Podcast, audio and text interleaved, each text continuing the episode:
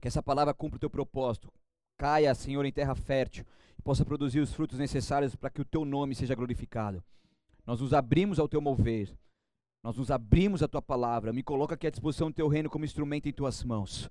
Faça grandes coisas mais uma vez nessa noite. Aviva o teu povo, Senhor. Fala com o teu povo, chacoalhe o teu povo. E que em nome de Jesus essa revelação venha verdadeiramente trazendo uma restauração do temor, trazendo arrependimento, trazendo um conserto contigo, trazendo, Senhor, uma proximidade cada vez maior com o Senhor. A ti seja honra, a ti seja glória, a ti seja todo louvor em nome de Jesus. Amém? Nós estamos então mergulhando profundo numa série aqui, o rei está voltando. E confesso que estou amando essa série. Tenho aprendido muitas coisas com o nosso Deus. E cada vez que eu estudo mais, cada vez eu vejo que tem muito mais coisa para estudar. E a gente vai continuar aí firme e forte nessa série. E vamos continuar aprendendo muitas coisas daquilo que o Senhor está nos ensinando, principalmente nesses dias que nós estamos vivendo, né? Como uma pandemia, um isolamento social, onde nós não podemos estar juntamente fisicamente com as pessoas, mas é um momento oportuno onde Deus realmente tem estado continuamente no controle e tem feito a tua soberania sempre prevalecer. Você está com a sua espada aí, abra comigo em Mateus, capítulo 22. Mateus 22, versículo 1. Quem achou dar um farol aí? Duas pessoas acharam. Mateus é fácil, vai, meu. Três, quatro, cinco, vamos lá.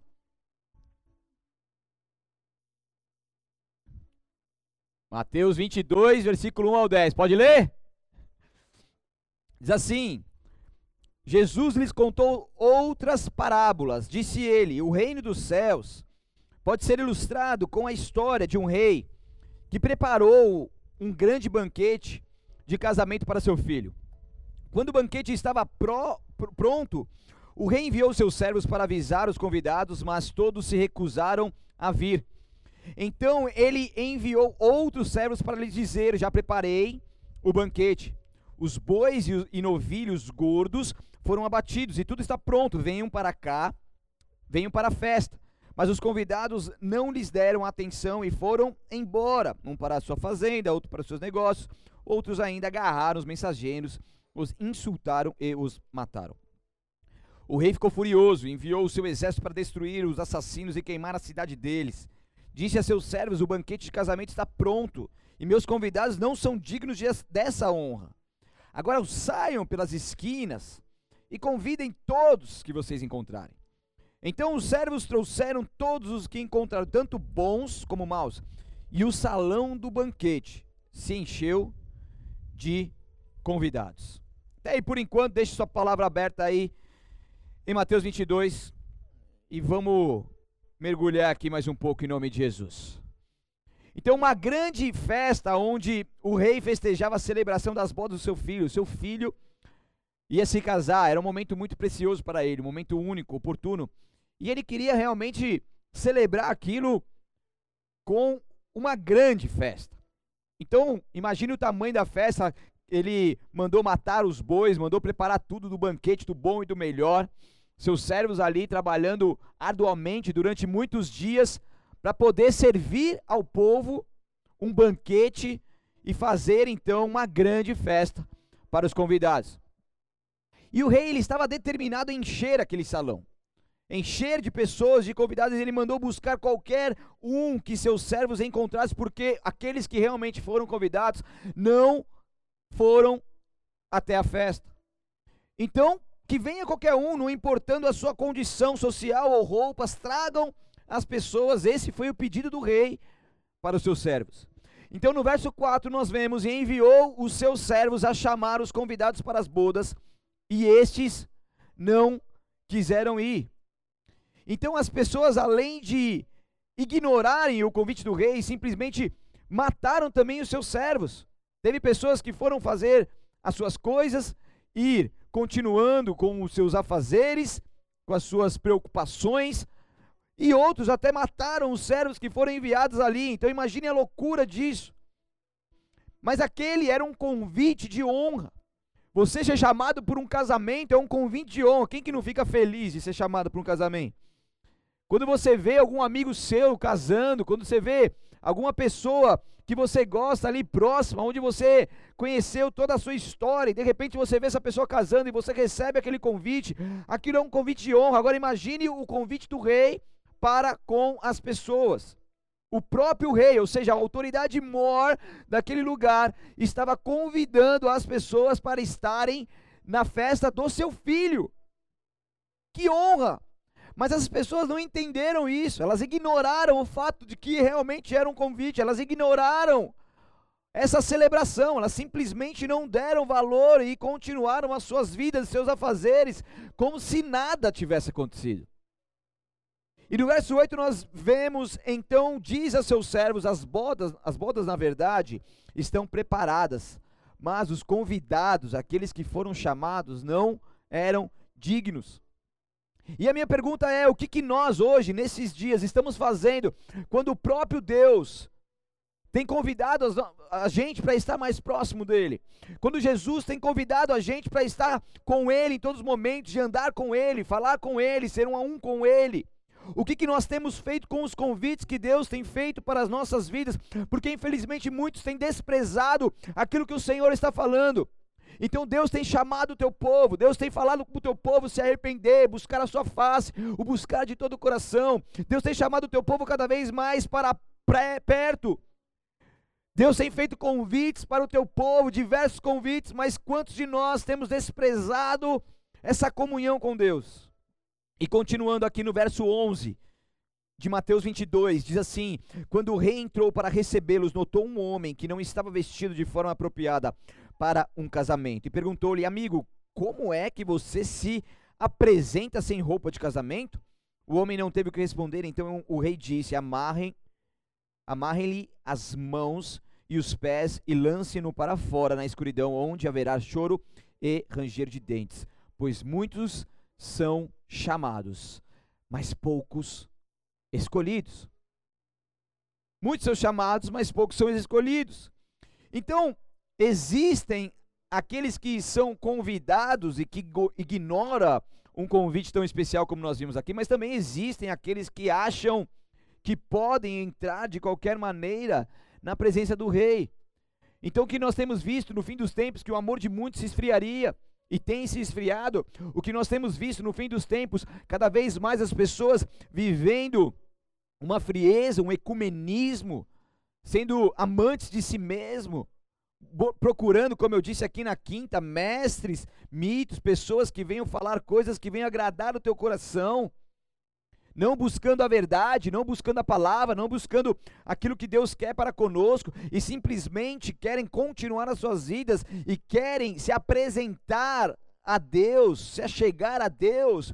De qualquer maneira, com vestes inapropriadas, com roupas sujas, cheias de manchas e pecados, Logicamente que Deus nos recebe da forma que nós estivermos, mas o que mais importa é como que nós temos nos apresentado a Ele. Será que coração humilde, quebrantado, como aquele que verdadeiramente quer estar próximo de Deus, ou chegando de qualquer maneira, sem temor algum? E essa é a grande diferença. Então era costume que os convidados para um casamento recebessem roupa, roupas de núpcias, né? Roupas, na verdade, para a festa do casamento ali para usar então durante o banquete. Então, mesmo as pessoas que não tinham as roupas, ele providenciava então essas roupas que eram chiques, diferentes, não eram para qualquer um e eram colocados sobre os convidados ali, então eles estavam vestidos de gala, verdadeiramente preparados para aquele momento tão especial, porque afinal era um casamento. Então, era inimaginável que alguém se recusasse, se recusasse a vestir essas roupas pois a atitude representaria um grave insulto ao anfitrião, era uma evidência de arrogância. Recusar uma roupa entregue do, pelos servos a mando do próprio rei. Então, as vestes nupciais representam a justiça necessária para entrar no reino de Deus, a condição de ser totalmente aceito aos olhos de Deus. E aquela pessoa não estava vestida adequadamente, ela não estava aceita aos olhos de Deus, ela não tinha feito a tua parte, ela não tinha realmente se, é, se esforçado para ter a sua condição necessária para então se apresentar a um rei. Então não é o ter pecado, porque pecados todos temos, mas o que, que nós estamos fazendo com isso mediante ao rei. Cristo é quem concede para nós, quem concederá também essas vestes, mas cada pessoa tem o direito de escolher vestir vestes novas ou não, a fim de futuramente participar do banquete do rei, da bodas do cordeiro, tendo então a vida eterna ou não.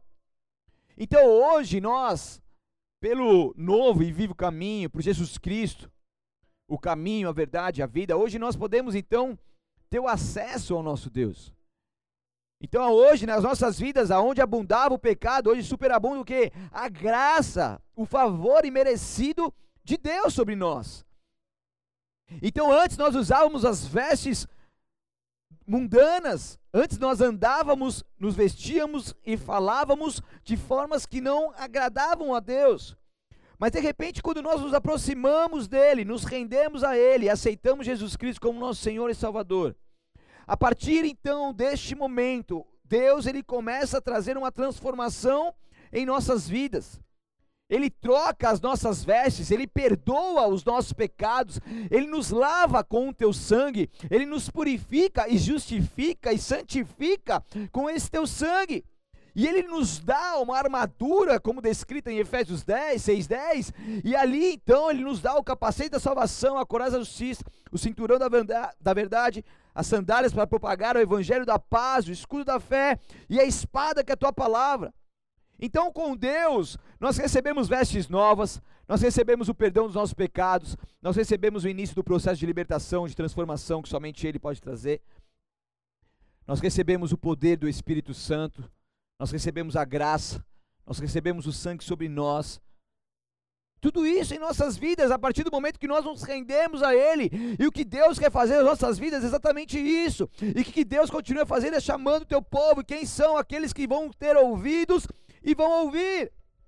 Em Isaías 61, 10 diz: É imensa a minha alegria no Senhor, meu Deus, pois Ele me vestiu com roupas de salvação e pôs sobre mim um manto de justiça. Sou como noivo com suas vestes de casamento, como a noiva com as suas joias. O Senhor nos promete isso, é o Senhor que traz sobre as nossas vidas essas vestes novas, essas vestes nupciais. Então as pessoas que foram convidadas receberam do rei uma veste nupcial apropriada. Então Deus ele não somente nos convida, mas todos aqueles que aceitam esse convite e fazem a sua parte, desfrutam de inúmeras bênçãos que somente o Senhor pode dar. Se assenta à mesa com o rei, come do banquete celestial, ganha veste nupcial apropriada. Então aquelas pessoas, elas receberam pela graça aquelas vestes. E da onde que eles vieram? Vai buscar nas ruas, vai buscar nas vielas, vai buscar nos becos, nos cantos, vai buscar em qualquer lugar, mas vamos encher esse salão, porque eu vim para os meus, mas os meus rejeitaram. Então essa graça se estendeu a todos nós, e se estendeu a todos nós, esses convites não serão mais limitados a certo número de pessoas, mas a partir de então, dessa rejeição, Deus estende o seu convite, a, o seu convite a todos os gentios, a todas as pessoas dessa face da terra. E de repente esse convite chega a quem? Chega na minha vida, chega na sua vida, porque nós também estávamos ali em, nas ruas, nos becos, nas vielas, nós também estávamos perdidos, mas de repente, sem a gente merecer, sem a gente esperar, sem a gente imaginar, eis que chega o convite do rei, falando: Ei, eu quero estar próximo de ti, eu quero te ajudar, eu quero que você participe comigo no futuro próximo da bodas do cordeiro. Então, toma aqui esse convite, e de repente a gente é alcançado por essa graça e misericórdia. Que merecimento que nós tínhamos e temos? Nenhum. Nós estávamos perdidos. Nós estávamos perdidos nas sarjetas, nós estávamos por aí, enxertados no mundanismo, consumindo tudo aquilo que o mundo pode nos oferecer de ruim, viciados em drogas, em bebidas, em prostituição, perdidos, sem perspectiva de futuro, de vida, famílias destruídas, casamentos dissolvidos, paternidades não mais ativas, filhos que não mais falavam com os pais e pais com os filhos, mas de repente vem a manifestação da graça sobre nós. E aí então nós entendemos, nós passamos a entender o quão valioso é esse chamado de Deus para nós. Quão valiosa é a sua voz quando nós ouvimos, entendemos e agimos. E a gente passa a dar valor a tudo isso. Ele nos aceita do jeito que estamos. Ele troca as nossas vestes, ele nos recebe, nos abençoa. Ele nos capacita. E aquele que não era digno nem de passar perto do palácio, agora ele pode se assentar à mesa do rei. Agora ele pode ficar com o Pai e desfrutar do banquete celestial. Se você puder abrir comigo lá em Apocalipse capítulo 19.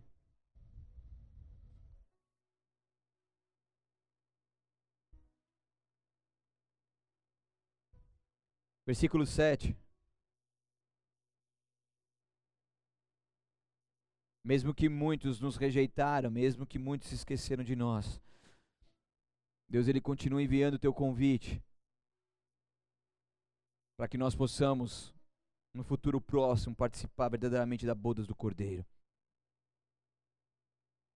Ele nos ama ele não desiste de nós.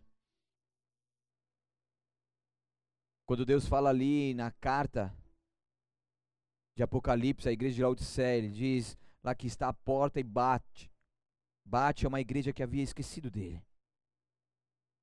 E aqueles que um dia estiveram com Jesus, mas hoje sabem que estão distantes. Ouça o som de Jesus Cristo batendo na sua porta. Porque se ela está fechada, Jesus Cristo não é mais dono da casa. Porque ninguém fecha a porta para o dono dela, para o dono da casa. Se Jesus é o dono, ele tem acesso, ele tem a chave, a porta está sempre aberta para ele. Ele pode fazer o que quiser ali dentro, ele pode andar por todos os cômodos, ele pode abrir a geladeira, ele pode sentar na mesa, cear com a gente, a gente com ele, e ali temos comunhão com ele. Esse é o desejo de Jesus. Jesus insiste. Jesus insiste em ter comunhão com você e comigo. Em Apocalipse 19, versículo 7 diz: Arregozijemo-nos e alegremo-nos e demo-lhes glória. Porque vindas são as bodas do cordeiro, e já sua esposa se aprontou, e foi-lhe dado que se vestisse de linho fino, puro e resplandecente, porque o linho fino são as justiças dos santos. E disse-me: Escreve bem-aventurados aqueles que são chamados à ceia das bodas do Cordeiro. E disse-me: Essas são verdadeiras palavras de Deus. Apóstolo João, por revelação, escreve o livro de Apocalipse, onde nós temos aprendido aqui bastante coisas. E aqui fala no finalzinho desse capítulo, a gente vai para o final, para o meio, para o começo, a gente vai mergulhando aqui, vamos viajando aqui na palavra de Deus e destrinchando bastante coisas do livro de Apocalipse, vamos aprender muita coisa mais. Então, nesse texto, nós vemos no versículo 7 a palavra bodas, ou seja, festa, comemoração, celebração do cordeiro. E no versículo 9 nós vemos a palavra ceia. Então, porque vindas são as bodas do cordeiro, bem-aventurados, no versículo 9, aqueles que são chamados a ceia das bodas, a festa, o banquete, o buffet das bodas do cordeiro. Então, nós entendemos que o nosso coração, ele deve transbordar de alegria, porque em breve nós, igreja, noiva, nós nos casaremos na bodas do Cordeiro com o nosso noivo Jesus Cristo. E nessa festa também estarão os convidados, ou seja, são os santos de todas as eras. E não dá para se encontrar com o noivo de qualquer maneira. Não dá para se encontrar com o noivo sem o preparo. Se você já casou nessa vida e você celebrou a sua festa de casamento, você fez um buffet, você fez alguma coisa que te deu um pouquinho mais de trabalho, você sabe o que eu estou falando. Você consegue ter uma noção daquilo que eu estou falando. Porque quando se tem o casamento, primeiro se marca uma data que ninguém casa da noite pro dia. Tem uns loucos que casam. Lá em Las Vegas os caras casam, né? Na noite. Nem da noite pro dia, é na noite, né? Mas tudo doido também, né? Mas ninguém casa da noite pro dia. Amém? Isso é, é construído. E quando isso acontece, isso vai sendo construído depois de determinado uma data, depois que é determinada a data, começa-se então os preparativos que envolvem essa festa. Então, é a busca da decoração, é a busca do buffet, é a busca do hotel da lua de mel, se for passar uma lua de mel depois ali da festa, é a lista dos convidados, que é uma bênção, né? E o que, que vai ter de comida, o que vai ter de bebida, o que, que vai ter não sei o quê, e, e vários outros detalhes, qual que vai ser o vestido, quem que vai fazer o casamento, quem que serão os padrinhos, como que vai ficar posicionado, quais roupas que vão usar. E são inúmeros detalhes, inúmeros, inúmeros detalhes, você tem que anotar um a um, né, o, o, a decoração em cima da mesa, qual que vai ser de uma mesa, qual que vai ser da outra, quantos lugares vai ser a mesa e por aí vai. Então, o casamento em si exige muito preparo. Daí você vai falar assim: ah, vamos lá encontrar o noivo, vamos lá, beleza. Vamos lá amanhã? Beleza, vamos lá. E você não tem preparo nenhum para isso. Tá com as vestes inapropriadas. Você vai chegar lá e vai acontecer o quê? Isso aqui não é digno de mim. Então o que Deus está nos dizendo nessa noite, que não dá para encontrar o noivo de qualquer maneira. A gente tem que se preparar como quem se prepara para um, um casamento. A gente tem que se preparar com as nossas vidas. Tomar atitudes que verdadeiramente mudam, transformam o nosso interior.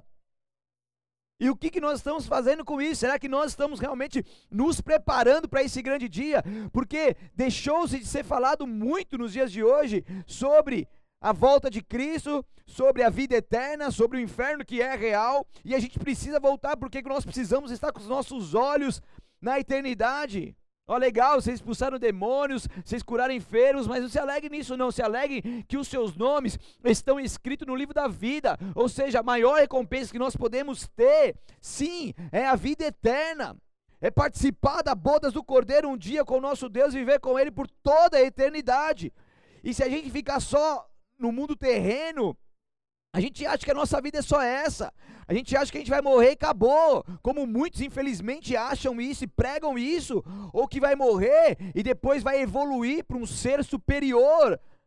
Tentando retirar a responsabilidade de ser uma pessoa melhor agora, de ser transformado agora, de buscar a salvação em Cristo Jesus agora, porque não haverá segunda chance. Hebreus 9, 27, isso fica muito claro. Cabe ao homem morrer uma vez só. Então a morte é uma. E depois que morrer, ou é vida eterna, ou é morte eterna, ou é céu, ou é inferno, ou é podas, ou é tribulação. Então o que Deus está nos chamando é que nós precisamos voltar a ter o prazer na eternidade. Nós precisamos voltar a dar valor verdadeiramente a isso que Deus enviou o teu filho para que nós possamos desfrutar. Ou seja, da eternidade, da vida plena aqui, sim, viver para a glória de Deus aqui, sim, mas viver por toda a eternidade com o nosso Deus. Então, como eu sou pré-tribulacionista, ou seja, acredito que a igreja subirá antes da tribulação, quando nós formos arrebatados pelo Senhor, haverá então sobre a terra a grande tribulação. Tribulação, três anos e meio, e grande tribulação nos últimos três anos e meio. Assim fica melhor para explicar. E quando estiver acontecendo a grande tribulação aqui na terra, sabe o que vai estar acontecendo lá nos céus? A bodas do cordeiro uma, uma, um tempo de festa e alegria, o cordeiro e a noiva estarão finalmente juntos para sempre. Sabe quanto tempo que durava uma festa de casamento antigamente, uma festa judaica? Sete dias. E a tribulação durará quantos anos? Sete anos. Deus está determinando o fim dos tempos com precisão absoluta. Enquanto muitos tiverem que enfrentar uma grande tribulação aqui na terra, dias extremamente difíceis, onde muitos vão desejar a própria morte. Aqueles que foram fiéis a Jesus e também os que não foram vão sofrer muito nas mãos do líder mundial e do anticristo. Mas enquanto haver a, estiver acontecendo a tribulação aqui, onde nós estaremos? Nós estaremos no céu com o nosso Deus, vivendo a eternidade com Ele. Você tem noção que é isso? Porque Deus ele não vai pegar a sua noiva, Jesus Cristo não vai pegar a sua noiva, vai falar assim: ó, faz o seguinte, sofre aí na grande tribulação e volte para mim sem um pé, sem a cabeça, sem um, sem o dedo, sem o outro, dilacerado, que eu vou me casar com você, todo estrupiado. Não! Deus, eu acredito muito nisso, que Ele vai guardar a sua noiva para o grande dia, porque a noiva está sendo cada vez mais preparada, ornada, cada vez mais se preparando para esse grande dia que haverá o casamento. É por isso que nós estamos vivendo o que estamos vivendo hoje, porque isso faz parte do processo, do processo de Deus sobre as nossas vidas. E Deus ele nunca perde o controle. Sabe quando que as coisas começam a acontecer? Quando Jesus Cristo ele vai lá e vai quebrando o selo. Quem que determina é Jesus Cristo, não é Satanás, não é o anticristo, é Jesus Cristo. Ele fala, ó, ó, cavaleiro, vai agora, quebra o selo aqui, quebra outro selo, ele toca a trombeta aqui. Ele está no controle absoluto. As coisas só vão acontecer mediante a liberação do Altíssimo lá em cima. Vocês têm noção que é isso? Então quem que comanda as coisas? É o próprio Deus.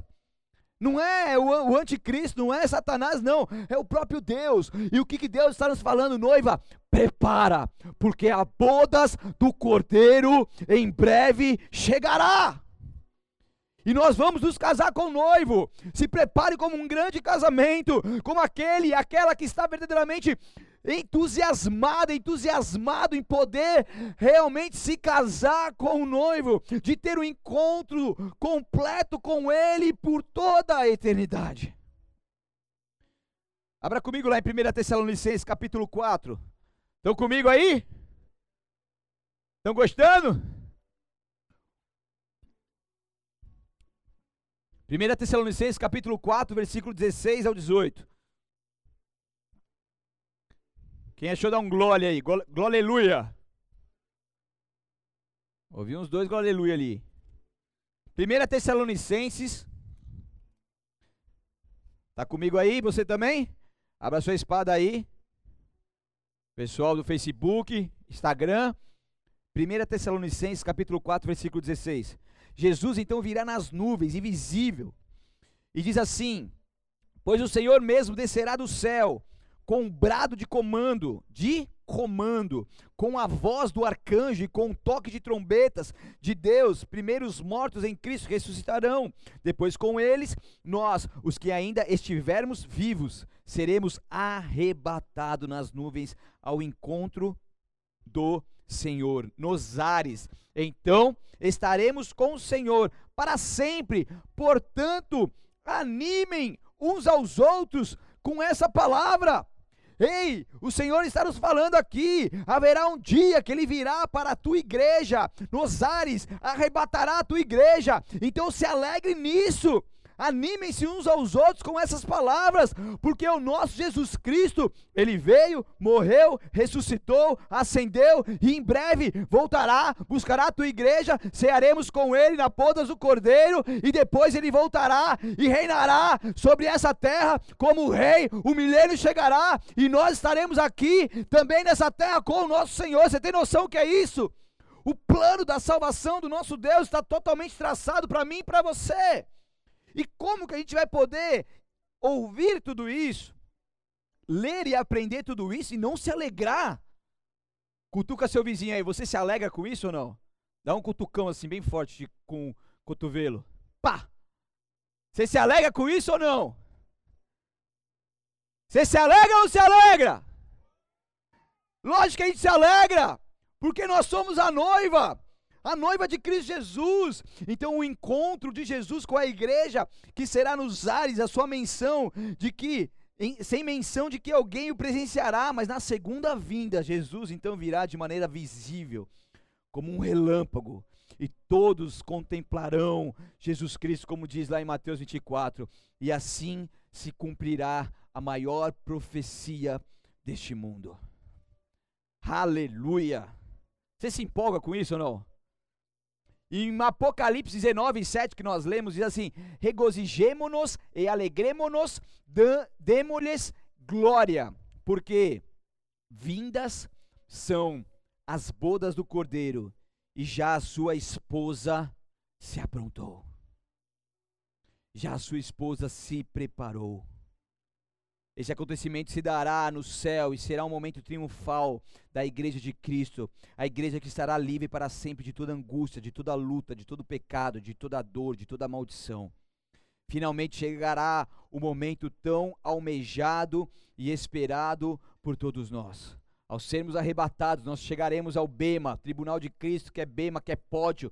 Nós seremos coroados pelo nosso Senhor. Nós participaremos da bodas do Cordeiro. E imagino que os arcanjos, os serafins, querubins estarão ali todos preparando para uma grande festa. E de repente vem a noiva de Cristo e aquela festa celestial, aquela bodas do Cordeiro, a maior festa de todos os tempos, estará acontecendo ali. E nós estaremos ali como noiva nós chegaremos, chore cantoremanais, e nós estaremos ali, entrando por aquele corredor nupcial, ah, indo até o encontro do noivo naquele altar, aonde o noivo estará nos esperando para um casamento genuíno, e a união será plena, aquilo que nós vivemos em parte, aquilo que nós vemos em parte, nós reconheceremos, nós conheceremos face a face.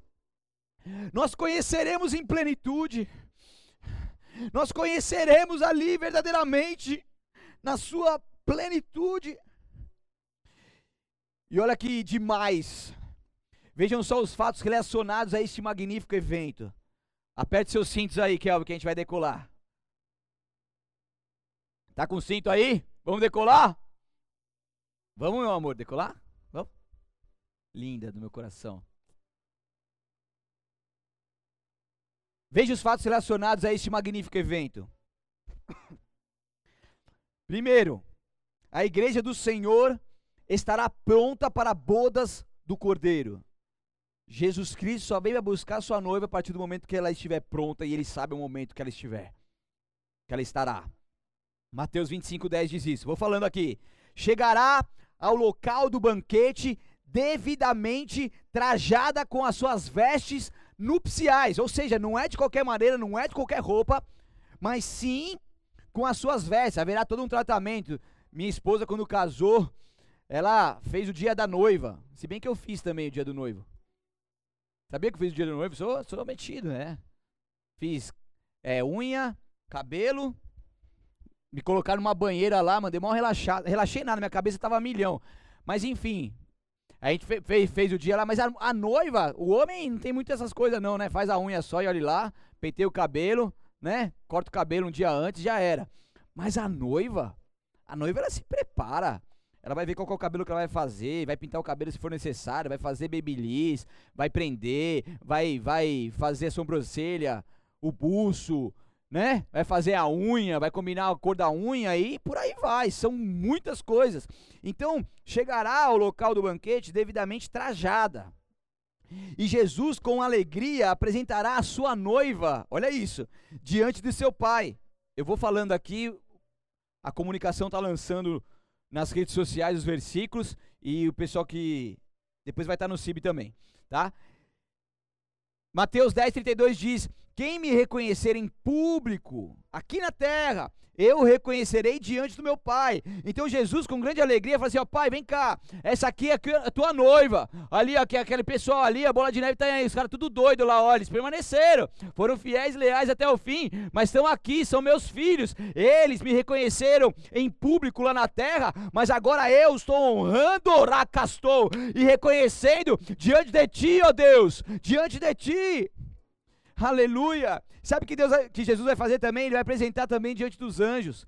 Isso está lá em Lucas 12, 8, que diz assim: eu lhes digo a verdade: quem me reconhecer aqui diante das pessoas, o filho do homem o reconhecerá na presença dos anjos de Deus. Então os anjos ali, imagina Jesus, fala assim, mano, é minha noiva, cara, dá licença, dá licença. Ele vai lá todo orgulhoso, no bom sentido, falar, a minha noiva, ela prevaleceu, ela venceu, agora ela tá aqui, olha aqui Deus, olha aqui Pai, olha aqui anjos, essa aqui é minha noiva. Haverá grande regozijo por parte dos salvos quando entrarem na sala do banquete. Imagina aquele banquete servido, né? Aquela picanha maravilhosa, aquela aquele carneirinho, aquele. Hã? Quem mais aí? Tem os caras que gostam de lasanha, picanha, fraldinha. Não. Vamos, vamos para um nível mais profundo. Aquela costela no fogo de chão. Vai ter comida lá no céu não? Se vai ter banquete, vai ter bodas. Eu não sei como a gente vai comer, porque intestino a gente não vai fazer. Número dois não vai precisar fazer. Então sei lá como vai ser, mas que vai ter comida, vai ter. É ou não é? Jesus, quando ele ressuscitou e estava aqui 40 dias em corpo glorificado, ele não comeu peixe lá com seus discípulos? Então, o banquete vai beber. Então vai ter aquele banquete, vai ter sobremesa de sobra. E sabe o que é legal? Você vai comer a sobremesa e você não vai engordar. Olha que lindo. Vocês gostaram, né? É corpo glorificado, neném. Aqui, ó, a gente vai estar tá trincando ali em cima, mano. O negócio vai ser coisa de louco. Então imagina só, o banquete celestial ali na nossa frente, com o rei, com o noivo, o nosso casamento como noiva. Aleluia! E haverá então esse grande regozijo ali, entoar-se-ão cânticos de adoração ao Cordeiro. Apocalipse 5, 9 10 diz assim: E entoavam um cântico novo, como estas palavras: Tu és digno de receber o livro, abrir os selos e lê-los. Jesus Cristo é o único digno, pois foste sacrificado em, em com teu sangue compraste para Deus pessoas de, de toda a tribo, língua, povo e nação. Tu fizeste delas um reino de sacerdote para o nosso Deus, e elas reinarão sobre a terra. Banquete, sete anos da tribulação, depois o milênio, e reinaremos sobre a terra no nosso corpo glorificado, em nome de Jesus. Satanás presinho ali no seu canto, que ele não vai ter mais poder sobre nós. O cântico dos crentes louva a Cristo por conduzi-los ao reino. A alegria que experimentarão não pode ser comparada a nenhum sentimento dessa vida. Pensa no momento mais feliz que você já viveu até então. Pensa nele. Te dá três segundos para pensar. Isso aí nem se compara quando você estiver ali desfrutando da boda do cordeiro. Nem se compara, não chega nem perto. É um sentimento que é inexplicável, não dá nem para imaginar o sentimento que nós teremos ali naquele momento. E essa é a razão de glorificarmos ao Senhor em altas vozes. Aí a gente vai ficar pulando que nem os doidos, jubilando, gritando de alegria, salteando de alegria, porque nós estaremos ali, o momento tão esperado, aquele que for fiel até o fim, esse será salvo. Essa perseverança, e a gente vai ver ali, naquele momento, quando o Senhor nos buscar e quando nós chegarmos na eternidade, daí a gente vai lembrar daquela música do Juliano Som vai valer a pena. Daí a gente vai falar assim, mas a gente vai cantar assim, ó, valeu a pena. a gente vai cantar, valeu a pena. Olhe com seus olhos para a eternidade aquilo que você vai viver depois dessa terra. Se você fazer uma, uma comparação, lógico que não dá para fazer comparação como essa, mas para tentar ilustrar um pouco. Imagine que essa folha aqui, ó, essa folha aqui, seja a sua vida terrena, seja seus 30, 40, 70, 90 anos, sei lá, que você vai viver nessa terra. Agora imagine que tudo isso aqui, que é ilimitado, logicamente, é eterno, é a sua vida eterna com o Criador. Então o que você está vivendo nessa terra não se compara àquilo que você vai viver na eternidade com o nosso Deus. E é isso que eu quero que você entenda, porque os nossos olhos têm que estar fitos nele naquilo que nós viveremos ali. Então a noiva do cordeiro estará vestida de linho fino, puro e resplandecente, que representa as justiças, a justiça dos santos, ou seja, ela entrará, a noiva entrará na sala do banquete galardoada, honrada pelo no, seu noivo, com vestida de linho fino, puro e resplandecente, uma roupa que somente Deus pode nos dar. Só Ele pode nos entregar. A gente não vai chegar lá de qualquer roupa, de qualquer maneira. A gente nem pode fazer isso, nem vai dar para fazer isso. A gente não vai ter roupa que nos dê condição de colocar, mas Deus, ele vai colocar sobre a tua noiva um linho fino, puro e resplandecente. A roupa que representa a justiça dos santos. E logicamente que será um evento indescritível. Será o momento triunfal da igreja de Cristo em todo o tempo. Os santos do Senhor estarão livres para sempre de todos os dissabores dessa vida presente. E nós viveremos por toda a eternidade com o nosso Deus e o adoraremos. Aleluia. Você se anima com a palavra como essa ou não? Deus é bom. Deus ele nos ama tanto, tanto, tanto. Quando eu comecei lendo lá em Mateus, no verso 14 diz: "Porque muitos são chamados". Mateus 22 diz que muitos são chamados, e no versículo 14 diz que poucos são escolhidos. A palavra escolhido aqui do grego é eclectos, eclectos, que significa eleito. Escolhido do grego significa escolhidos por Deus para salvação em Cristo. OK? E a palavra chamados é kletos do grego, então todos os crentes foram chamados. Cletos, ou seja, foram convidados a obter a eterna salvação por Jesus Cristo. Mas poucos deram ouvidos, poucos fizeram a sua parte, poucos renunciaram e foram então escolhidos para desfrutar da recompensa em Cristo Jesus. Por isso que muitos são chamados, mas poucos são escolhidos. Mas eu profetizo que na sua vida, você não é somente chamado por Deus, você não vai ser somente uma pessoa que vai ouvir a voz de Deus, mas você também será escolhido por Ele em nome de Jesus. Você será eleito por Ele, escolhido por Deus para a salvação em Cristo Jesus. Eu declaro que o poder de Deus venha sobre você agora, nesse momento, que te faz reconectar com o Criador novamente, que te dá um senso de missão nessa terra, que te faz em todo o tempo verdadeiramente se abrir uma transformação que somente Deus pode te fazer. Uma transformação que verdadeiramente vai te preparar para o casamento e para as bodas do Cordeiro. Porque a graça do Rei está nos alcançando, o favor imerecido dele está sobre nós. E eu declaro que essa escolha de Deus te alcançou pela graça também nessa noite, nessa sua vida por todo o tempo. E que sobre ti vem o poder do alto, que te capacita a seguir em frente. Porque quando ele vier, aqueles que não estiverem preparados para o encontro com o noivo não subirão. Paulo, como pai na fé de muitos, ele entendia essa importância. E ele escreveu essas palavras em 2 Coríntios capítulo 11. Não precisa abrir. Versículo 2 e 3, eu terminando. Marquito, mais um. 2 Coríntios 11, 2 e 3. Pois o cuidado que tenho com vocês vem do próprio Deus. Eu os prometi, Paulo falando, eu os prometi, eu prometi para Deus como noiva pura a um único marido, Cristo. Eu prometi dar minha vida por vocês para que vocês estejam realmente puros, preparados para o único marido. No entanto, temo, Paulo falando para Corinto, que a sua devoção pura e completa a Cristo seja corrompida de algum modo. Como Eva foi enganada pela astúcia da serpente. Paulo, ele sofria dores de parto até ver Jesus Cristo sendo formado nas pessoas. Então, logicamente que meu compromisso como pastor também é esse, como Paulo também estendo essas palavras a todos vocês que me ouvem. Porque eu também tenho um pacto com o meu Deus.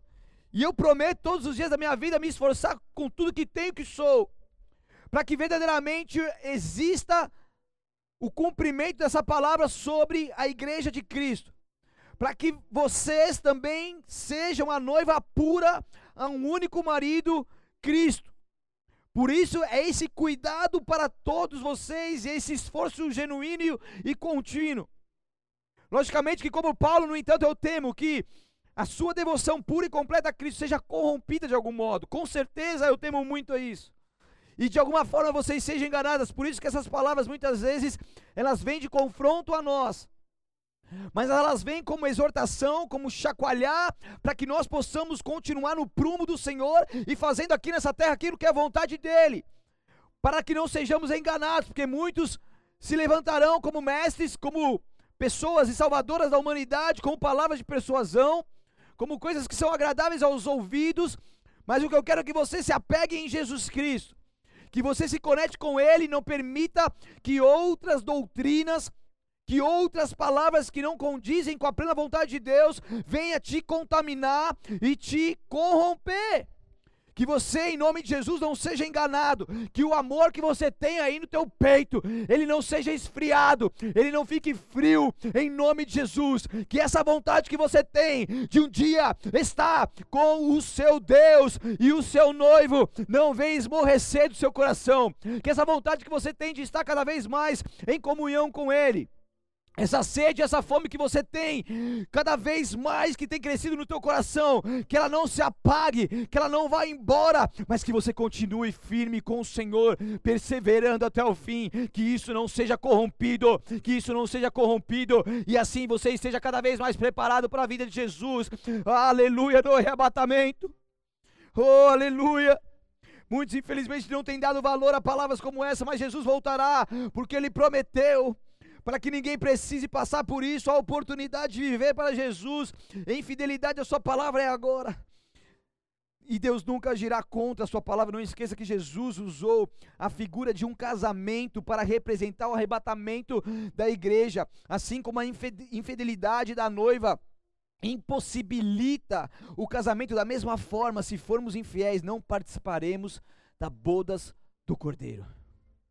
Se nós não nos prepararmos aqui, aqui nessa terra, nesse momento, e nos arrependermos, não seremos dignos de participar dessa grande festa. Cabe a nós um posicionamento para que sejamos dignos de entrar na presença do noivo, porque ele está nos chamando. Em Apocalipse 4:1 diz: João viu uma porta aberta no céu e uma voz como de trombeta, dizendo: Suba para cá e mostrarei a você o que deve acontecer depois dessas coisas. A porta aberta é o arrebatamento. A igreja sobe e a porta fecha. O momento é agora. A gente não sabe quando Jesus vem, mas nós sabemos que isso tem se funilado cada vez mais. E mesmo quando mesmo que Jesus ainda não vem agora, amanhã ou depois, a gente pode ir embora. Amanhã ou depois. A gente não sabe o dia de amanhã, mas uma coisa nós temos que ter convicções, convicção no nosso coração que verdadeiramente nós estamos fazendo a nossa parte como noivo e nos preparando. E nos preparando. E nos preparando. Tem muitos testemunhos de muitas pessoas que estiveram perto da morte antes de ir embora. E ao estar perto da morte, tiveram experiências com Deus, onde Deus estava preparando essas pessoas para que o dia estivessem com Ele por toda a eternidade.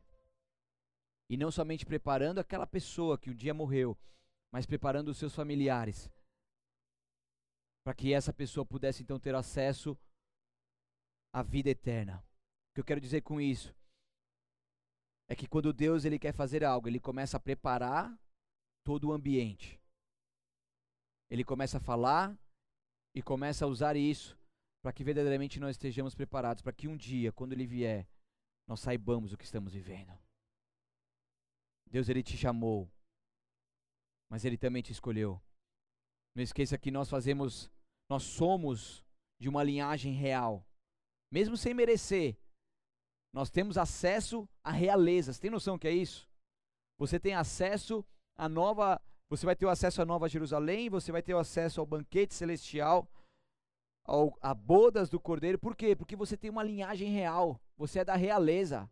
Ah, Sou rei, como que é? Sou realeza. Ah. Canta aí, mulher, que eu não sei cantar. Canta aí, Regis. De uma música que o Fernandinho traduziu. Sou realeza. Não é isso? Ninguém fala nada, né, mano? Deixa só eu no boiando, né? É, acho que é, né? Olha o grilo aí. O grilo tá aí. Por quê? Porque nós fazemos parte dessa linhagem real. Você tem noção que é isso? Você tem noção que é isso? E Deus nos chama para, nos para nós participarmos das bodas do Cordeiro. E nós viveremos com Ele por toda a eternidade. Um casamento que arrebatará a tua igreja para o benefício eterno da salvação. Aleluia. Feche seus olhos por um instante em nome de Jesus. Glória a Deus. O Senhor é bom. Ele reina para tudo sempre. Obrigado a Deus, porque o Senhor cuida de nós. E por cuidar de nós, o Senhor fala conosco. Que nós possamos entender tudo isso que o Senhor está nos falando e verdadeiramente venha sobre nós um temor e uma vontade de estar cada vez mais próximo de Ti. Uma vontade de se arrepender, uma vontade de, de se consertar, uma vontade de orar, de buscar, de ler a Tua palavra, de estudar, de mergulhar mais profundo contigo, meu Pai. Porque o Senhor está preparando a Tua noiva. E não é de hoje que eu tenho ouvido pessoas de muito tempo de igreja falando a mesma coisa que eu venho falado, venho falando há algum tempo, que eu nunca senti tão apaixonado por Jesus como estou sentindo, eu nunca senti tanta vontade de aprender mais das coisas do Senhor como eu tenho sentido, eu nunca senti tanta vontade de se arrepender como eu tenho sentido, e muitos outros estão falando isso em diversos outros lugares, porque isso é um sinal de que verdadeiramente o Senhor está preparando a tua noiva, aleluia. E que você sinta esse mesma vontade, esse mesmo ímpeto no seu coração, esse mesmo fogo queime aí dentro de você. Essa vontade de se consertar, de se arrepender, essa vontade de, de ser liberto em nome de Jesus, essa vontade de, de se consertar, de pedir perdão pelos seus pecados, de confessar os seus pecados. Venha sobre ti agora em nome de Jesus também. Se você é uma pessoa que me ouve agora e você ainda nunca teve a oportunidade de aceitar Jesus Cristo como seu Senhor e Salvador, ou você já teve essa oportunidade, mas você sabe que Jesus Cristo não mais mora aí dentro porque você se deixou levar pela vida e simplesmente permitiu que ele não mais reinasse. Ele você deixou que ele perdesse o teu lugar de trono aí, de reinado no seu coração pelo seu livre-arbítrio. Mas ele logicamente que quer reinar aí dentro.